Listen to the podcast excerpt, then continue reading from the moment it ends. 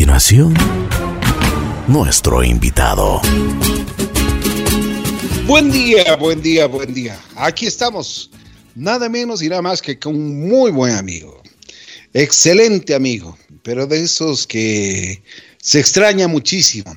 Y más se extraña en la cancha, porque yo le vi jugar fútbol, jugamos pelota, nos hemos dado también unas cervecitas, unas pizzas y hemos conversado de todo en la vida. Este es Juan Fernando Velasco, una persona sencilla, humilde, que siempre quiso lo mejor para su país y está haciendo lo mejor para su país.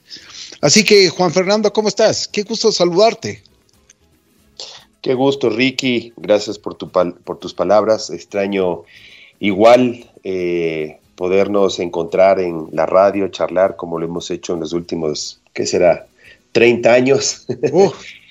este, y no, hablar. No digas, tanto, no digas, tanto, porque después va a calcular la edad. ¿no? Yo siempre he dicho que voy desde muy chiquito a, a, a JC Radio La Bruja, así que la gente. ah, no, no, no, por supuesto, siempre, siempre. así que sí, claro, se extraña, se extraña poder encontrarse con los amigos, jugar un partido de fútbol, este, charlar, eh, hacer una parrillada, qué sé yo. Creo que esta pandemia eh, ha hecho que la humanidad entera valore cosas que daba por sentadas y estoy seguro que vamos a volver como humanidad este, entendiendo dónde están realmente las cosas importantes en la vida. Ojalá sea así, ojalá que todo este dolor y toda esta crisis que ha generado eh, la pandemia pues nos permita ser mejores seres humanos. De acuerdo, de acuerdo contigo. ¿Cómo estás? Porque realmente eso, una de las, eh, eh, lo que me motivó para llamarte y para pedir la, entrevista contigo es saber cómo estás como ser humano, porque realmente estabas, eh, muchas cosas han dicho, bueno, pero dejemos que tú, tú mismo expreses cómo estás pasando como ser humano primero. Después vamos a hablar del ministerio, vamos a hablar de muchísimas cosas, pero ¿cómo estás como ser humano? Pues yo creo que um, ha sido una época complicada para todos. Eh, finalmente, eh, el tema del confinamiento social a todos nos, nos afecta. Eh, el hecho de, de, la crisis, de no poder salir, la incertidumbre, la dura situación que está viviendo nuestro país, no solamente desde lo sanitario, sino desde lo económico. Esta es la peor crisis económica que hemos tenido que vivir los ecuatorianos. Bueno, eh, pero es el mundo, ¿no? ¿Perdón? Es el mundo. Es el mundo, es el mundo, pero a nosotros nos agarra en, en, en una situación compleja, sin ahorros, este, dependiendo del petróleo, en donde incluso en un momento teníamos el petróleo eh, a, a cero, y teníamos tres oleoductos este, rotos. Ha, sido una prueba difícil para nuestro país. Lo que sucedió en Guayaquil, lo que sucedió en Guayas también eh, tuvo una particularidad eh, dolorosa. Eh, así que creo que ha sido momentos complicados para todos. La función pública es, es, compleja, es compleja porque um, uno finalmente llega aquí con la única intención de servir a su país, de lograr cambios, de eh, hacer que su paso eh, sea relevante y hemos trabajado por ello desde el primer momento en el que tomamos la decisión de aceptar el cargo de ministro de Cultura y Patrimonio, pero es complicado porque siempre la percepción desde lo público eh, es muy difícil que la gente eh, pueda entender o eh, a veces valorar lo que, lo que uno hace, hay se crean falsos mitos, eh, y si yo como persona pública, digamos, ya me enfrentaba, eh, sobre todo en las redes sociales, a información falsa, comentarios que no estaban, que no tenían asidero, etcétera, desde lo público, pues ha sido muchísimo más compleja esta situación. Pero bueno, he aprendido que así es lo público, ¿no? Es muy difícil que um, la gente, que todo el mundo puede estar eh, a favor de algo, siempre eh, hay percepciones distintas de cómo se deberían hacer las cosas. incluso te diría que hay percepciones de que las cosas se hacen mal, hay pocas propuestas, ¿no? Y ese es un problema en nuestro país, hay pocas propuestas, solamente hay, hay críticas. Eh, pero mm, lo más complicado ha sido el tema político, ¿no? Ver cómo cuando mm, eh, finalmente uno está tomando decisiones técnicas eh, y por una motivación política simplemente no hay punto de diálogo, no hay punto de discusión, de construcción, y simplemente desde eh, una posición que es absolutamente intransigente por, por lo político, eh, se, se, destruye todo, ¿no? Y eso creo que nos, pasa factura a los una, una cosa, Juan Fernando, que todos nos preguntamos, pero a ver, tú eres un músico desde hace muchísimos años, un hombre muy talentoso. ¿Por qué aceptaste ese reto? Y en, la, en el peor momento, porque realmente no es, no es un momento adecuado, ¿no? Bueno, lo que sucede, este, Ricky, es que yo eh, desde hace mucho tiempo estoy involucrado en temas eh, que tienen que ver con el mejoramiento de las condiciones de mi sector. Totalmente de acuerdo. Era, totalmente era el tema de, de, los autores y compositores, de los músicos, y siempre he estado vinculado. Después este, me vinculé a la presidencia de SAICE, que es la Sociedad de Autores y Compositores. Así es, así. Y lo hiciste muy bien, lo hiciste desde, muy bien.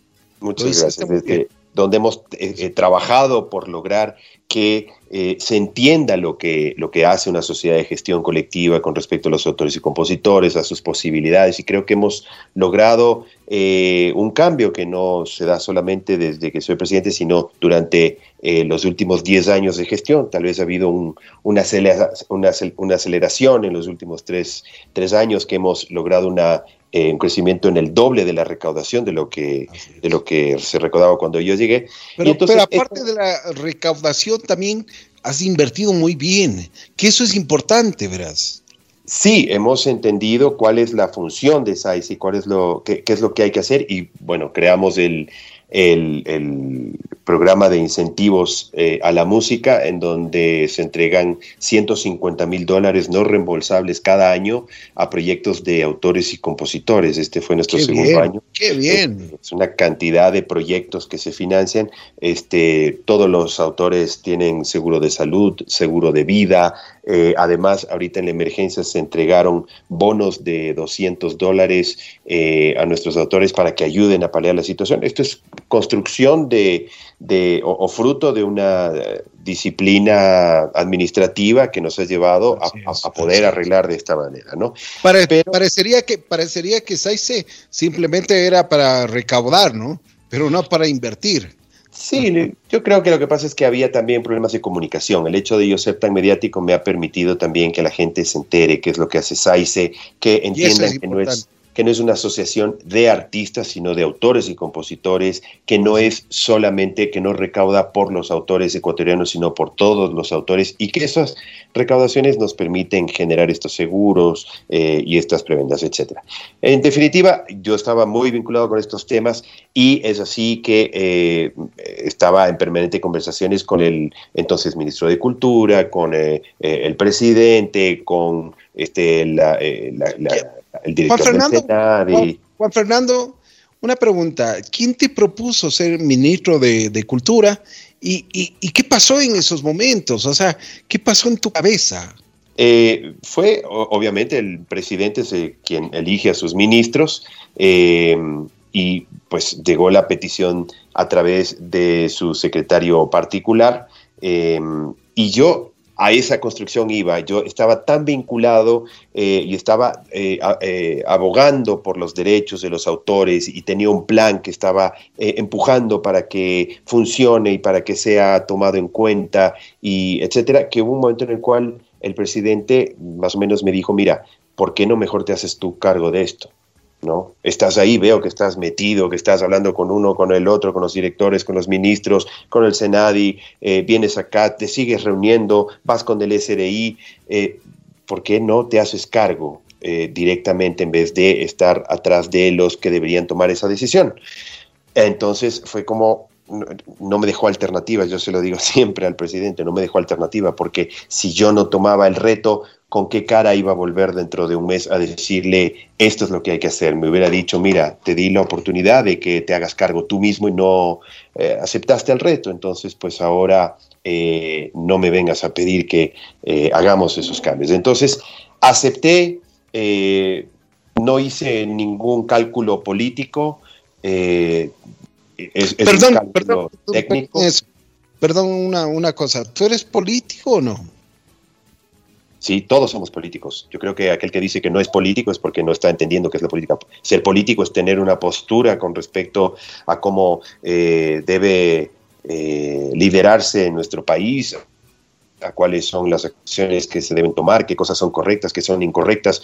Eh, a quién debe favorecer un, gobierno, de qué manera. Creo que todos siempre tenemos una posición política. No tengo una afiliación partidista, no tengo, no soy parte de, no tengo una afiliación a ningún partido político, eh, pero soy, político, todos somos políticos. De acuerdo, de acuerdo. Y, esa es una, una posición, eh, yo creo que somos humanistas también, ¿no? O sea, eh, siempre estamos pensando en, los derechos y en las, en las cosas que nos pueden pasar. Pero bueno, después de aceptas un reto que no eh, posiblemente te ha criticado, te ha cuestionado, pero lo has hecho firme, correcto. O sea, además en la pandemia tú defiendes a tu gremio a capa y espada. Pues eh, sí, o sea, yo, yo primero desde el Ministerio de cultura tenemos que eh, garantizar los derechos eh, al acceso eh, de, las artes y la cultura para todos los ecuatorianos. Esa es nuestra principal vocación, que nuestros museos, que nuestras bibliotecas, que nuestros espacios culturales, que nuestros sitios arqueológicos, pues tengan pues la, posibilidad de seguir generando este servicio, que estén en buenas condiciones, que haya investigación, etcétera. A, ellos nos abocamos a que haya posibilidades de, generación de, eh, pues, servicios y bienes artísticos y, culturales en esta situación de pandemia eh, pueda seguir visitando sus museos. Si la gente entra a, la página web del ministerio, encontrará que tenemos una oferta eh, amplia de, contenidos este, digitales. Puede uno ver obras del Teatro Benjamín Carrión, puedes acceder a a películas de cine ecuatoriano, a libros, a algunos museos, a sitios arqueológicos, este, fotografías, bibliotecas, etcétera, ¿no?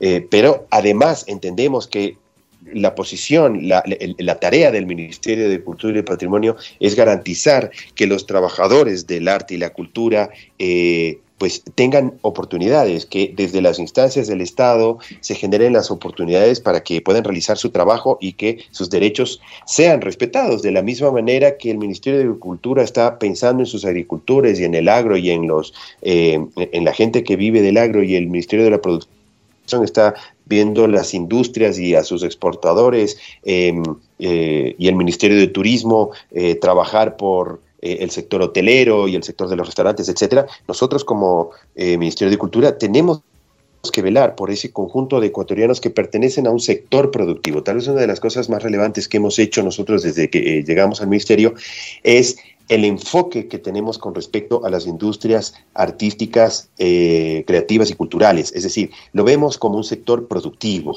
como un sector productivo y como tal lo tratamos. Y los, eh, la, gente que está en este sector productivo son trabajadores, son trabajadores del arte y la cultura que necesitan que desde las instituciones del Estado, como decía, se generen oportunidades. Por eso en cuanto llegamos dijimos, bueno, presidente, es momento de eh, darle darle forma a, esta intención que está durante muchos años dando vuelta y logremos que el, los servicios artísticos y culturales graben IVA cero. ¿No? Este, y a, los 30 días de que nos sentamos en el puesto, el presidente estaba firmando el decreto eh, mediante el cual los servicios este, artísticos y culturales tienen IVA cero. Eh, y Pero qué bien. Juan Fernando, este tipo de cosas debería saber la comunidad. Deberíamos saber absolutamente todo. Lo que, lo que tú estás haciendo. Lo que, lo que deberíamos saber en realidad es lo que eh, se logró poner en la ley de simplicidad tributaria que está aprobada y que está próximo a salir el reglamento y que primero reconoce el sector del arte y la cultura como un sector prioritario. ¿Qué significa esto? Que los nuevos emprendimientos en arte y cultura no pagan impuesto a la renta durante 5 a 7 años dependiendo del lugar donde eh, estas iniciativas se hayan... Felicitaciones. Pero además... Realmente felicitaciones. ¿Sabes qué? Ese, ese es un ejemplo que ha seguido muchísimos países. ¿ah? Así es, así es. Y nosotros hemos podido concretarlo. Somos eh, de los pocos países en Latinoamérica que lo hemos concretado. Y hay otro fundamental, y es, eh, hemos, en, en, esta misma ley, se, mm, hay un artículo con respecto a los incentivos tributarios. ¿Qué significa esto? Que cuando las empresas invierten en eventos artísticos o culturales, pueden deducir hasta el 150% de lo invertido del gasto. Esto va a reactivar el patrocinio, el mecenazgo, va a permitir que eh, haya una inversión desde la, desde la empresa privada para que no siempre haya esta relación de dependencia casi que clientelar con el gobierno de turno a través del Estado, digamos, eh, para que se financien proyectos y eventos, sino que desde la empresa privada hay una inyección de recursos eh, con estas prebendas en, temas de, tributos. Esto está a punto de ser aprobado, eh, perdón, no aprobado, sino eh, resuelto el tema del reglamento. ¿Cómo funciona esto? La ley, eh, pues la aprueba la Asamblea y después es el presidente de la República quien emite un reglamento que es la manera en la cual se aplica la ley. Es lo único que nos falta. hemos tenido ya las conversaciones finales, esto está a punto de salir. Estos son el tipo de acciones que van a eh, dinamizar, creemos, eh, em, a, las industrias creativas y culturales de nuestro país desde esta lógica de que son un sector productivo. Pero por supuesto. Oye, Juan Fernando, ¿cómo te sentiste cuando tú propusiste una cosa antes, eh, cuando estaba empezando la, pandemia, y, y, realmente la gente te criticó, te hizo pedazos en redes sociales? O sea, me dolía el alma a mí porque yo sé tus intenciones, realmente no eran, no era lo correcto lo que estaba diciendo la gente. Y, ahora, ¿cómo te sientes? Eh, pues yo, eh, como te digo, las redes sociales a veces eh, generan opiniones, primero que son basadas en, en, hechos no reales, ¿no? lo que se dice la posverdad. Eh, ¿Qué es lo que nosotros planteamos? Y es un programa que está a punto de salir, que nunca lo detuvimos, que lo defendimos hasta el último momento y que está a punto de salir. ¿Por qué lo defendiste? Lo defendimos porque es lo correcto. Porque, ¿qué es lo que nosotros planteamos? Nosotros entendemos que los artistas, que los gestores son trabajadores del arte y la cultura que en este momento no pueden eh, realizar sus actividades eh, con las cuales ganan el sustento eh, llevan la comida a la casa. Pero una cosa, una cosa que debías aclarar, que no son solo artistas musicales, sino todo. Exactamente. Entonces, ¿qué es lo que sucede? Eh, en realidad esto surge por una entrevista del Diario del Comercio, en donde yo hablo de artistas, claro. Yo cuando hablo de artistas estoy hablando de los de artes escénicas, de los musicales, de eh, la gente que se dedica a la danza, eh, etcétera, etcétera. Tantas manifestaciones artísticas que hay de los fotógrafos, de este, eh, ¿no? Y lamentablemente la gente lee artista y piensa en artista músico, artista famoso, artista millonario, yo no sé cuál es la percepción que tiene la gente de los artistas en nuestro país, y dice... Oye, artista famoso. Artista famoso y millonario que vive en Miami, eh, y, no es la realidad, no es la realidad de nuestro país. Primero, entonces se leyó artista y se asoció inmediatamente con cantante, ¿no? Y este, empezaron a pensar en los cantantes famosos de nuestro país. Segundo, que yo no sé por qué hay una mala interpretación, una mala lectura y se habló de 15 millones de dólares, lo cual es una ridiculez, ¿no? Es una ridiculez. Nadie habló nunca de 15 millones de dólares. ¿Qué es el programa Desde mi casa que saldrá en Ecuador TV este, desde la próxima semana?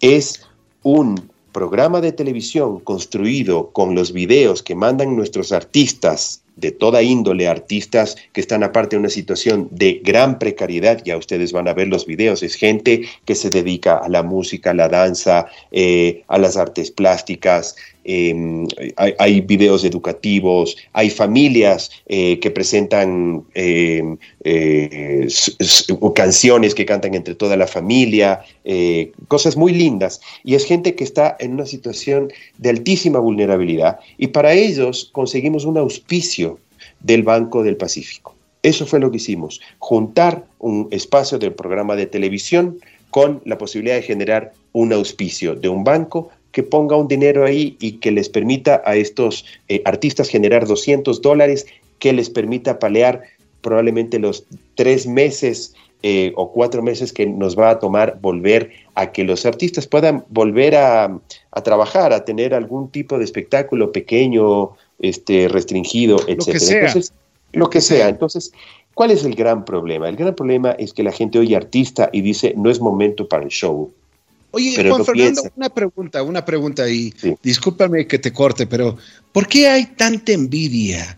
¿Por qué, ¿Por qué la gente no puede crecer mucho más de lo que ven los ojos? Bueno, no sé si sea envidia, Ricky. Siento que hay, siento que hay, hay una necesidad de ser eh, hostil en las redes, de no ver nunca nada bueno. Pero estás haciendo, pero por Dios, estás haciendo cosas buenas y, y, esta entrevista es para que tú aclares las cosas que tienes que hacerlo, porque realmente me duele el alma de que tú has trabajado tanto, tanto, porque yo he visto cómo has crecido desde, desde muy niño y, realmente lo estás haciendo no, no solo por los artistas musicales, estás hablando ahora de la danza, del arte, de un montón de cosas. Pero, pero ¿por qué tanto celo? ¿Por qué hay, por qué tanta envidia? ¿Por qué tanta, tanta cosa mala que realmente nos, nos llena el, eh, y en las redes sociales llena muy mala, o sea, muy mala vibra, ¿no? Sí, yo, yo, yo, la verdad es que tiene que ver con ser servidor público también, Ricky, y es algo que yo ya lo entendí y lo asumo. O sea, el servidor público eh, tiene que... Pero tú no has robado, Juan, Juan Fernando. No, Eso, aunque sea eso, no me han dicho. Solo eso no me acusa. Faltaba más. Pero claro, este sí me lo que me dicen es, no es momento para pensar en, la música, hay gente, o en los artistas, hay gente que necesita eh, eh, ese dinero. y es como que los artistas no fueran gente, es como que esos eh, artistas, esos gestores, esa gente que vive del arte y la cultura no fuera gente o como que pudiéramos, eh, mientras pase la pandemia, meterlos eh, en un congelador y tenerlos ahí escondidos hasta que pase la pandemia y cuando ya volvamos a una situación en la que consideremos normal, ahí sí saquemos a los teatreros, a la danza, saquemos a los músicos y ahora sí volvamos a hacer conciertos, etcétera. O sea, Tú, tú sabes la cantidad de gente que está involucrada en una industria, por ejemplo, del espectáculo, que no es solamente el artista que se para en, el escenario y que eh, puede ser que tenga la vida resuelta, sino que esos conciertos significan trabajo, para los productores técnicos, para la gente que carga las cajas, incluso para la señora que vende eh, los caramelos a la entrada, para quienes se encargan de la seguridad, eh, etcétera. Es toda una industria que en este momento está detenida y para quienes estamos trabajando, el presidente anunció para todos aquellos trabajadores de la cultura como estos, los más vulnerables, un bono excepcional, un bono humanitario de 60 dólares durante tres meses, 60 dólares al mes, son 180 dólares que se entregará para todos estos trabajadores del arte y la cultura que en general están fuera de la lógica del Estado, no son eh, ni, ni, no pertenecen a un sector, ni a los transportistas, ni, a los agricultores, son el sector del arte y la cultura que en general estamos invisibilizados. Y para ellos es que estamos trabajando desde el Ministerio de Cultura y Patrimonio. Pero me alegro muchísimo. Y qué bueno que defiendas eso porque ahora realmente la gente que escucha este programa te va a entender y te va a respaldar porque no estás apoyando simplemente una, una cuestión, como decían, en la parte musical, ¿no? Tienen sus panas, 200 panas que reciben 60 dólares, se acabó. Y eso no es. No, no, no es para nada eso, tiene que ver con, con pensar en todos. Eh, esto es una parte, ¿no? Este, también alguien dirá, bueno, 200, este, para 200 no alcanza, pues, ¿no? Pero eh, como sabemos que no alcanza, no alcanza. No alcanza. Este, pero lo que hemos hecho es que desde el fondo de fomento, eh, que año a año se entrega, que son líneas de fomento, hemos creado eh, tres líneas de fomento. Dos de ellas ya fueron lanzadas. La primera es desde el ICA, que es el Instituto del Cine y Audiovisual, una línea de fomento de 100 mil dólares para realizar cortometrajes con énfasis en los equipos técnicos, para que toda esa gente que se dedica al audiovisual tenga un ingreso en estos momentos tan complicados. La otra línea es desde el IFAIC, que es el Instituto de Fomento a las Artes, la Innovación y las Creatividades, donde hemos eh, generado una línea de un millón de dólares para generar proyectos que son básicamente la posibilidad de generar eh, espectáculos, ¿no? Espectáculos obviamente sin público, de danza, de música, de teatro, eh, educativos, temas editoriales, etcétera, para todo el sector, para que puedan aplicar y puedan generar ingresos. Es un millón de dólares para eso y desde el INPC, que es el Instituto Nacional de Patrimonio Cultural, estamos lanzando una línea la próxima semana de 300 mil dólares para, eh, sobre todo, artesanos. Eh, la idea es generarle ingresos a la gente en este momento. Es lo que necesitamos priorizar, generar ingresos a la gente. Así que es una línea para artesanos y para este, temas que tengan que ver con eh, patrimonio alimentario. Así que eh, en eso estamos trabajando, están disponibles estas líneas, apliquen, eh, las hemos hecho de manera sencilla, aparte que no supongan tener que ir a ninguna institución, ni al ministerio, ni a los institutos, sino que todo se puede aplicar en línea. En 10 días uno tiene una respuesta de si el proyecto fue aprobado y la idea es generar al menos 2.500 trabajadores de la cultura eh, que reciban con la línea del IFAI, que reciban eh, este beneficio, más los trabajadores de las artes eh, del cine y el audiovisual con el ICA y más los 300.000 para los trabajadores en temas patrimoniales. Me alegro muchísimo porque el otro día leía ya en Facebook que un músico tenía que vender sus instrumentos para operarle a una, una de sus hijas. Y me alegro muchísimo que tú estés haciendo eso. Escríbelo. hablar que contigo. Entre, que entre al, a, la, a la página web del Ministerio de Cultura y Patrimonio. Desde hoy uno puede aplicar para, los, eh, para estos proyectos eh, que buscan, como digo, eh, generar ingresos a, la gente, a los artistas de la danza, del teatro, de la música, pero además a los técnicos, a los ingenieros, a los iluminadores, escenógrafos, a los coreógrafos, eh, a todo el personal que tiene que hacerse cargo de la, del registro en video, a los camarógrafos, al switcher, al gaffer, eh, y eh, estamos pensando también en los espacios culturales, eh, que, en este momento, esos pequeños espacios culturales que no pueden abrir, que no pueden generar nada, también los espacios culturales pueden acceder a estas líneas de fomento. Juan Fernando, ¿cómo te sientes ahora? Eh, antes eras un gran músico, ahora es un ministro. ¿Qué haces? O sea, ¿qué, ¿cómo te sientes?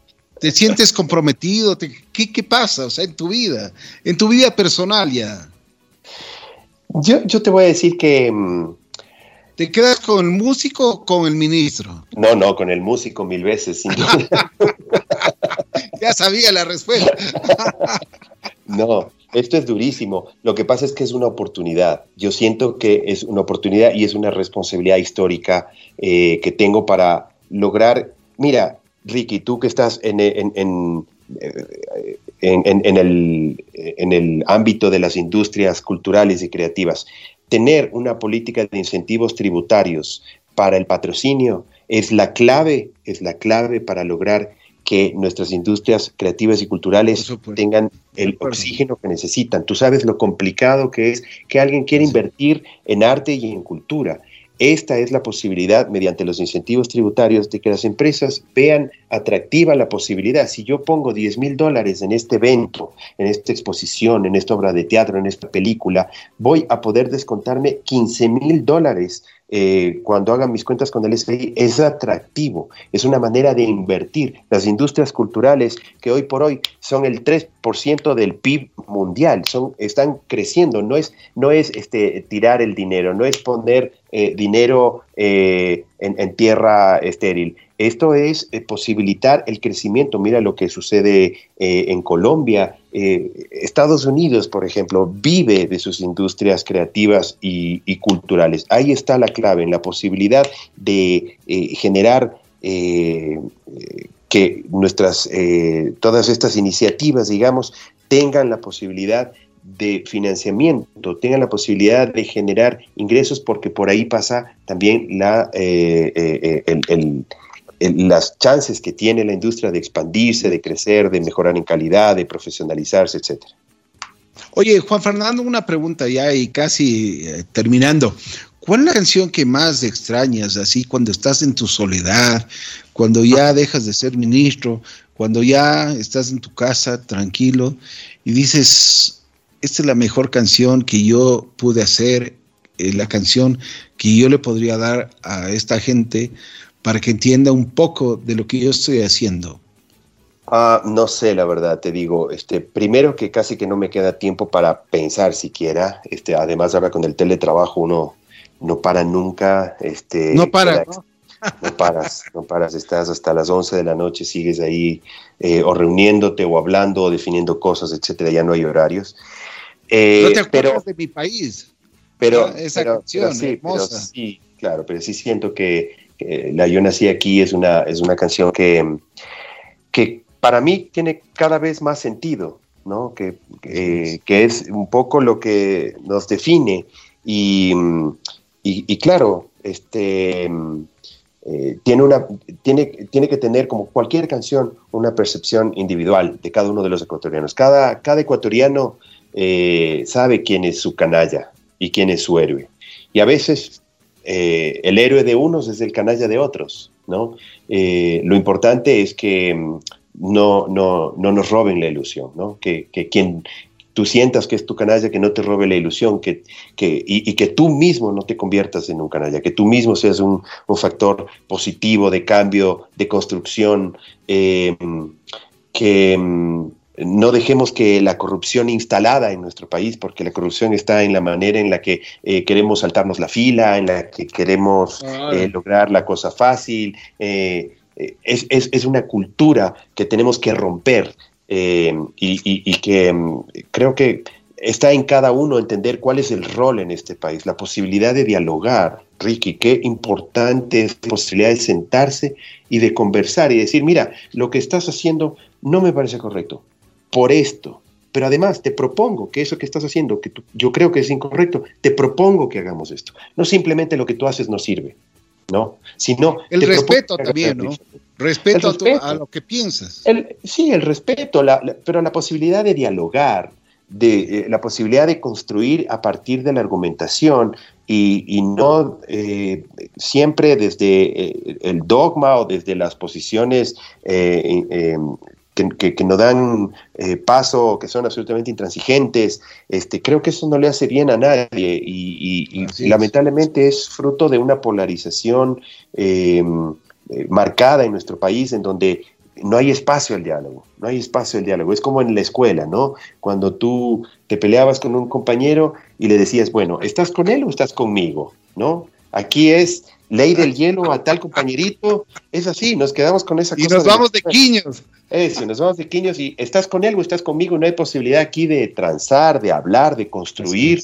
Eso le hace muchísimo daño a nuestro país. Creo que tenemos que buscar siempre las cosas que nos juntan. Eh, los caminos pueden ser distintos, pero el objetivo se supone que es el mismo. ¿Quién podría decir que quiere un país que no sea democrático, que no eh, tenga transparencia por, en todas sus acciones, que, que no tenga eh, gente pobre, que podamos todos tener derecho a la educación, al, empleo, eh, a la salud? Creo que todos queremos lo mismo.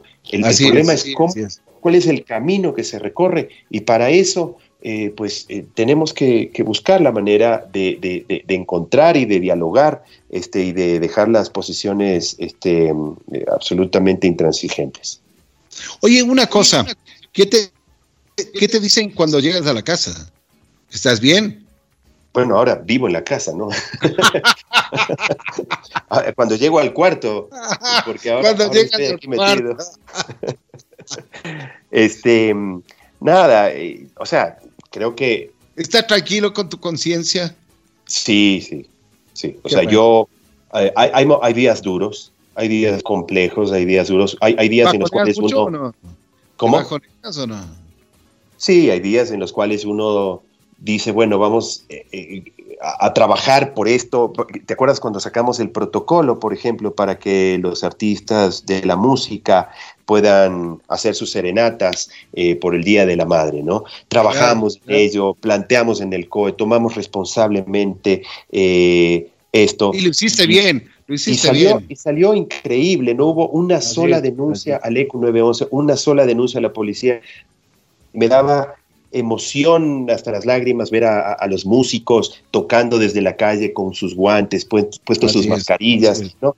Este, y ver cómo había gente que decía cosas horribles de los músicos, ¿no? Este, no es momento para esto, que son vagos, que hubieran estudiado, si no tienen, si no tienen plata, hubieran estudiado una carrera, eh, cosas, cosas muy feas, muy dolorosas. Creo que las redes sociales pueden ser muy, muy, muy dolorosas, pero también no hay que dejarse engañar. Yo a veces sigo los comentarios y me doy cuenta, ¿no? Este, más allá de esta cosa de que muchos son trolls, es como que entran en una dinámica y todos son los mismos y el uno lo sigue al otro. Em, eh, el mundo está más allá de las redes sociales, ¿no? Este, Totalmente de acuerdo. Cuando uno puede salir, hablar, es distinto. Uno en redes sociales es como, tiene, como que tiene un alter alter ego, ¿no? Este, en donde uno puede ser malvado, decir cosas feas, este, lanzar la piedra nomás, ¿no? Es como que condición necesaria eh, es decir cosas feas. Hay, hay, poca gente, yo sigo algunos, eh, que se dedican a solamente rescatar lo positivo, ¿no? Fijarse en lo positivo que hay en cada día y compartir. Es la vida, es la vida, es la vida. En, vez de es la vida, en la vida tienes que ver a, tienes que ver más allá de lo que, de lo que diga el ser humano, sino o sea, tienes que ver muchísimas cosas más. Oye, Juan Fernando, después de todo este tipo de cosas que ha pasado, ¿cuál es la canción, la próxima canción? ya me imagino que estás componiendo. Me imagino que esto ha sido un aprendizaje de, vida, el ser ministro, el ser importante, pero, pero tú no has, no has cambiado en absoluto.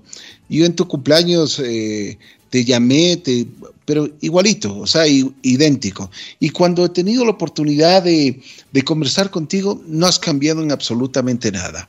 Y lo, lo doy eh, así, o sea, y he visto también, o, sea, cómo te comportas con la gente, no has cambiado en absolutamente nada. Pero debe haber una canción que este momento te, llama, la te llama la atención, una, como dicen, eh, algo que te inspire, porque el, músico, músico siempre está ahí. El músico siempre está ahí. Este, debo confesarte que no es, no es eh, chiste que casi que no tengo tiempo. O sea, eh, yo sé que la gente hace la broma del ministro vago. Mis, mis propios amigos me, me, con la del ministro vago. Pero te juro que no hay tal. Ministro vago. no, pero ese ya se fue, pues oye. Realmente, o sea, el nivel de trabajo que tenemos los, los ministros es, es, es, altísimo, es altísimo. Es, es, y ahora con el tema de la pandemia, tú fíjate que no solamente que estamos realizando todas las tareas con respecto al Ministerio de Cultura, sino que además tenemos que eh, ayudar en temas de la salud. Eh, estamos nosotros, eh, por una delegación del ministro de Salud, estamos coordinando todo el tema de la donación de respiradores que llegan de otros países. Yo soy el que coordino esa iniciativa y estoy en contacto con las embajadas, con los embajadores, con los cónsules, con los donantes, las fundaciones, etcétera, para lograr que lleguen estos respiradores a nuestro país. Pero además eh, ayudamos y coordinamos. Qué bueno que lo digas, porque nadie sabía eso. una iniciativa maravillosa eh, que es un grupo de biomédicos que llegaron y nos pidieron si podían utilizar eh, el espacio de nuestra Biblioteca Nacional Eugenio Espejo, que todavía es un espacio que lo acabamos de recibir de parte del municipio en Comodato, y ahí va a ser nuestra Biblioteca Nacional, que ahorita está eh, embodegada, ha estado embodegada varios años, y nosotros le estamos devolviendo pues al país eh, su biblioteca nacional, pero mientras esto sucede hay espacios eh, ahí que están vacíos y es la, el, antiguo Centro Cultural Eugenio Espejo, entonces está pegado al Eugenio Espejo y nos pidieron el espacio. Nosotros obviamente les dimos el espacio y hemos a, partir de eso coordinado todas las acciones. Ellos están construyendo un prototipo de respirador hecho en Ecuador para que se pueda realizar acá, hemos coordinado la ayuda y todo esto, pero empezaron a, a reparar respiradores, Ricky. Entonces dijeron, eh, hay muchos respiradores que están en desuso, porque ya llegaron unos nuevos, pero nadie se imaginó que íbamos a necesitar tantos, nadie se imaginó en el mundo. Entonces, eh, hicimos una, un protocolo de trabajo para que reciban estos respiradores, los arreglen y los devuelvan a los hospitales. Hicimos una, eh, fue tan exitoso esta experiencia que hicimos un equipo réplica en Guayaquil desde del centro cívico, que también es nuestro, y al momento se han reparado 26 eh, respiradores y esta semana se entregan 25 respiradores más que ya fueron devueltos a los... Qué bien. Qué bien.